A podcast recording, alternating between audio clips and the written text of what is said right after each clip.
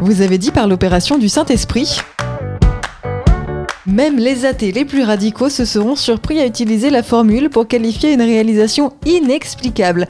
La périphrase par l'opération du Saint-Esprit, employée souvent avec ironie, en est venue à signifier mystérieusement. Ce qui n'est que justice, car l'Esprit Saint ou Saint-Esprit, l'une des personnes de la Trinité avec Dieu le Père et Dieu le Fils, est un mystère.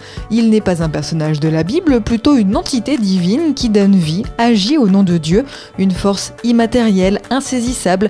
Il apparaît dans l'Ancien Testament dès la Genèse et dans le Nouveau, notamment pour expliquer la maternité de Marie. Ainsi, dans l'évangile de Matthieu, au premier chapitre, verset 18, Voici de quelle manière arriva la naissance de Jésus-Christ. Marie, sa mère, ayant été fiancée à Joseph, se trouva enceinte par la vertu du Saint-Esprit avant qu'ils aient habité ensemble.